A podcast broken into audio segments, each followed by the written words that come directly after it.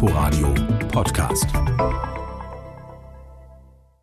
Der Wahlkampf kommt langsam in die heiße Phase. In drei Monaten wählen die Berliner, wer sie im Abgeordnetenhaus vertreten soll, und wir analysieren heute schon den aktuellen Berlin-Trend dazu.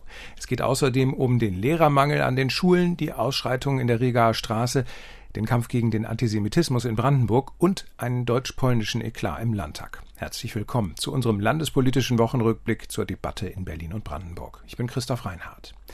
Und wir steigen gleich voll in den Berliner Wahlkampf ein. Anders als nach dem Absturz im Bund sind die Grünen hier zwar immer noch die stärkste Partei, aber nur noch ganz knapp. Das zeigt unsere aktuelle Umfrage Berlin Trend von Infratest DIMAP im Auftrag der RBB Abendschau und der Berliner Morgenpost. 22 Prozent reichen gerade so. Die Berliner CDU liegt nur einen Prozentpunkt dahinter. Und mein Kollege Thorsten Gabriel kann das jetzt etwas einordnen. Thorsten, heißt das für die Berliner Spitzenkandidatin der Grünen Bettina Jarasch nicht eigentlich, sie kann hier machen, was sie will, aber bleibt abhängig von der Beliebtheit oder auch Unbeliebtheit von Annalena Baerbock auf der Bundesebene? Also auf der einen Seite würde ich auch sagen, ganz klar, der Bundestrend schlägt hier durch. Der ist ablesbar, wenn auch nicht ganz so stark. Das hängt natürlich auch damit zusammen, dass die Grünen in Berlin traditionell stärker sind. Es ähm, erzählt aber irgendwie auch davon, dass natürlich die Berliner Kandidatin selbst, also Bettina Jarasch, relativ blass ist. Also sie ist natürlich aus grünen Sicht eine Idealbesetzung, weil sie die Flügel der Partei einen kann, weil sich möglichst viele hinter ihr versammeln. Aber sie kann halt selbst nicht so richtig punkten. Sie ist nach wie vor relativ unbekannt und das merkt man dann hier noch zusätzlich. Franziska Giffey von der SPD kann offenbar auch machen, was sie will, ob sie einen Doktortitel trägt oder als Familienministerin zurücktritt. Sie ist mit Abstand die beliebteste von den dreien, die regierende Bürgermeisterin werden wollen. 45 Prozent sind zufrieden mit ihr. Nur die SPD ist ein bisschen das Problem. Die merkt nichts davon. Die ist weiter wie festgekettet bei 17 Prozent. Thorsten, der Giffey-Effekt, wo bleibt der? Ich würde sagen, ähm, Scholz-Effekt schlägt Giffer-Effekt. Also auch da wieder der Bund. Nun ist äh, Olaf Scholz da nicht ganz weit abgeschlagen, aber er kommt halt nicht auf Beliebtheitswerte wie eine Franziska Giffey. Was die Affäre um ihren Doktortitel angeht, da muss man ganz klar sagen, ähm, das interessiert viele Berlinerinnen und Berliner relativ wenig, ähm, muss man sagen. Das ist eine relativ akademische Debatte. Da kann man sich zwar hinstellen und sagen, hm, das war aber nicht korrekt. Was aber äh, ein Problem für sie werden kann, auch zunehmend jetzt ist, sie steht ja nun ohne Ministerinnenamt da auf Bundesebene und ähm, dieses Amt hat ihr zuletzt ja immer noch hin äh, dazu verholfen, dass sie doch sehr medial präsent war. Also es verging ja dann kaum mal eine Tagesschauausgabe, in der sie nicht in irgendeiner Weise eben äh, mit ihrer Ministeraufgabe äh, auftreten konnte. Und sie ist da jetzt natürlich ein wenig ähm, zurückgetreten, also nicht nur von ihrem Amt, sondern eben auch medial. Und ich glaube, das ist etwas, äh, das ist noch eine Hausarbeit, die sie im Wahlkampf irgendwie angehen muss. Und das wollen die anderen natürlich auch ausnutzen. Reden wir nochmal über Kai Wegner und seine CDU. Kai Wegner hat bessere Bekanntheitswerte als Frau Jarasch und kommt bei weitem nicht an Frau Giffey ran. Aber die CDU kommt trotzdem voran, ist zumindest so eine aufsteigende Tendenz. Wirkt da die Person oder die Partei? Ich würde sagen, beides in gewisser Weise. Also auf der einen Seite auch da mehrfach schon erwähnt, der Bundestrend, klar, äh, da ist die CDU wieder etwas im Aufwind. Auf der anderen Seite gilt aber auch hier, Kai Wegner ist derjenige, der die Partei eben gut zusammenhält und der es jetzt geschafft hat, dass es lange Zeit keinen Streit mehr gab und da, dass, wenn es mal irgendwelche Konflikte gab, sie relativ geräuschlos geklärt werden konnten. Ähm, er ist jemand, der eben in den eigenen Reihen gut ankommt und damit auch dafür so den Eindruck vermittelt, ja, die CDU ist eine geschlossene, kraftvolle Partei und das hilft ihm an der Stelle mit. Diesmal haben unsere Meinungsforscher ein Ranking gemacht und die drei wichtigsten politischen Probleme sind für die Berliner vor allem die richtig konkreten Probleme, nämlich Mieten und Wohnen auf Platz eins, dann auf Platz zwei Mobilität und Verkehr und schon mit ganz schön viel Abstand auf dem dritten Platz Bildung in Schule. Welche Partei kann von diesen Erkenntnissen profitieren und wer muss sich in Acht nehmen? Also ich würde sagen, diese Ergebnisse können grundsätzlich erstmal allen zu denken geben, denn bei den wichtigen Themen Wohn und Bildung sagt jeweils die Mehrheit, keiner der Parteien traut man zu, die Aufgabe zu lösen. Also da geraten alle ins Hintertreffen, weil die meisten irgendwie denken, das kriegen die nicht hin. Beim Wohnen ist es noch so, dass Linke und SPD ganz leicht punkten können, so mit 21, 22 Prozent. Bei der Bildung liegen ähm, SPD und CDU mit um die 20 Prozent gleich auf. Aber wie gesagt, die Mehrheit etwas drüber sagt, äh, das raffen kriegen die alle nicht hin. So, ähm, die SPD äh, auch spannenderweise hat äh, verglichen mit 2016 in allen Kompetenzfeldern eigentlich eingebüßt. Da muss man sagen, sie hat sich vermutlich auch so ein bisschen in der Regierungsarbeit verschlissen ähm, und hat irgendwie nicht richtig liefern können und das macht sich dann eben auch da äh, bemerkbar. Es gibt eigentlich nur drei Kompetenzfelder, bei denen drei Parteien klassischerweise punkten können oder zwei Parteien punkten können. Das ist bei der inneren Sicherheit und der Wirtschaft. Da liegen die, liegt die CDU ganz klar wie festgenagelt vorn. Die, das, da schreibt man ihr die höchsten Kompetenzen zu. Und das ist beim Umwelt- und Klimaschutz, da sind es die Grünen, die auch weit vorne liegen, wo die meisten sagen, äh, das ist die Partei, die das Problem am besten angehen kann. Sagt Thorsten Gabriel. Vielen Dank für die Einschätzung. Und ich gebe das Wort gleich weiter an Kirsten Buchmann, unsere Schulexpertin. Wenn sich die SPD beim Regieren verschlissen hat, dann in der Schulpolitik. 25 Jahre haben die Sozialdemokraten die Schulverwaltung geführt. Nur noch jeder fünfte Berliner hält heute die SPD für kompetent dafür. Über den Lehrermangel zum Beispiel hat Kirsten Buchmann in dieser Woche mit Schulleitern gesprochen. Für den Schulleiter Jörg Räse ist es ein Wettlauf mit der Zeit. Mehr als ein Drittel seines Kollegiums sind angestellte Lehrer. Entscheide Berlin nicht bald, sie zu verbeamten, befürchtet der Schulleiter, dass sie seinem Oberstufenzentrum den Rücken zukehren und in andere Bundesländer abwandern wandern. Attraktives Hamburg, attraktives Brandenburg, das sind relativ junge Menschen, die nehmen auch ihre Familie mit, wenn die welche haben. Ja, natürlich nicht alle, aber wenn von diesen 35 Prozent nochmal 20 Prozent weggehen, dann wird das Problem ja noch violenter. Der Lehrerbedarf ist groß, denn die Schülerzahlen steigen. Gleichzeitig gehen viele Lehrerinnen und Lehrer in Pension. Nur wenn auch Berlin seine Lehrkräfte wieder verbeamte, könne es im Wettbewerb mit anderen Bundesländern konkurrieren, argumentieren die Schulleiterverbände. Momentan sei das allerdings nicht der Fall, daher müssten viele Stellen mit Quer- und Seiteneinsteigern besetzt werden. Der Vorsitzende der Sekundarschulleitervereinigung Sven Zimmerschied. Es ist wirklich dramatisch. Also ich sehe das auch an umliegenden Schulen bei mir, dass es Sekundarschulen oft gar nicht mehr gelingt, irgendwie Laufbahnbewerber, also Lehrer, die wirklich eine Lehrerausbildung durchlaufen haben, zu gewinnen, sondern dass alles nur über Quereinsteiger gemacht wird. Manche Schulen hätten in bestimmten Fächern nur noch Quereinsteiger, aber keine erfahrenen Lehrkräfte mehr, um sie auszubilden. Der Vorsitzende der Gymnasialleitervereinigung, Arndt Niedermüller, sieht für seine Schulart einen Lehrerbedarf vor allem in bestimmten Fächern. Ich sage mal ganz grob Naturwissenschaften, also Chemie, Physik, Informatik, Mathematik auch noch zum Teil. Das sind eigentlich die Fächer, die von diesem Mangel am stärksten betroffen sind. Den Bedarf in diesen Fächern zu decken sei auch an Gymnasien ohne Quereinsteiger dauerhaft nicht möglich, solange Berlin seine Lehrer nicht verbeamte. Ein Dauerwahlkampfthema und dass der Lehrermangel spätestens nach den Sommerferien Ferien wieder für schlechte Stimmung sorgen wird, das ist so sicher wie das Amen in der Kirche. Die Aufreger in der Innenpolitik wechseln normalerweise schneller. Und wie sehr man sich im September noch an die Gewalt in der Rigaer Straße erinnert, das weiß man heute nicht. Aber die letzte Abgeordnetenhaussitzung vor der Sommerpause hat der Polizeieinsatz um die Brandschutzbegehung am Donnerstag deutlich überschattet. Birgit Radatz. Fast wirkt es so, als verfolgten einige Abgeordnete Twitter noch intensiver als sonst. Seit dem Morgen laufen hier die Augenzeugenberichte quasi im Live-Ticker. Berlins Innensenator Andreas Geisel berichtet im Plenarsaal von über 20 verletzten Beamtinnen und Beamten.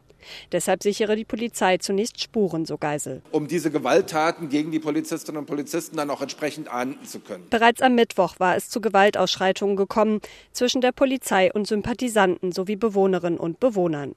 Sie hatten Barrikaden aufgestellt und diese angezündet. 62 Beamtinnen und Beamte wurden verletzt, zwei davon schwer.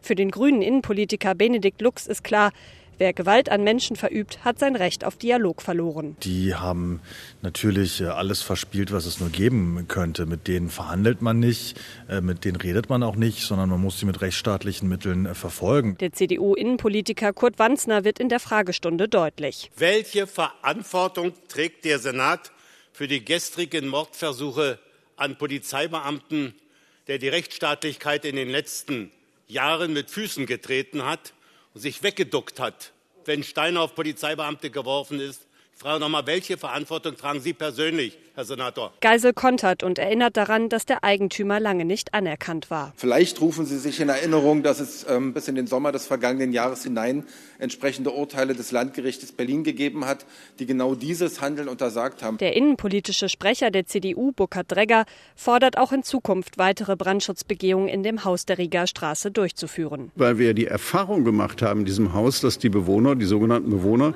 dieses Haus ständig umbauen und sich da an Brandschutzregeln nicht halten. Bis in den Nachmittag dauert die Begehung. Dann ist klar, so gravierend sind die Mängel nicht. Eine sofortige Räumung des Hauses ist nicht nötig. Die Polizei zieht ihre Kräfte zum großen Teil ab. Über 1000 Polizistinnen und Polizisten waren im Einsatz. Es sollte eine Feierstunde werden im Brandenburger Landtag. 30 Jahre Vertrag zwischen Deutschland und Polen über gute Nachbarschaft und freundschaftliche Zusammenarbeit. Aber dann kam es im Plenum zum Eklat. Der polnische Botschafter richtete heftige Vorwürfe an Deutschland und an den öffentlich-rechtlichen Rundfunk. Oliver Schorsch. Es fing an wie ein ganz normaler Festakt.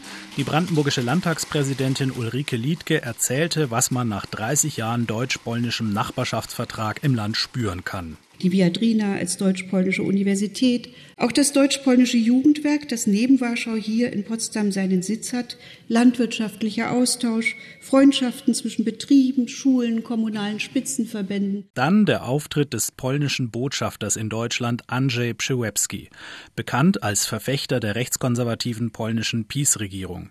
Zunächst lobte er, dass der Nachbarschaftsvertrag Polen zu dem gemacht habe, was es ist, das EU-Mitglied mit dem größten Wirtschaftswachstum. Doch dann gab es ordentlich Schelte. Der Botschafter warf Deutschland vor, den Polnischunterricht in Deutschland nicht ordentlich zu fördern und den polnischen Organisationen ihre durch die Nazis enteigneten Immobilien nicht zurückzugeben.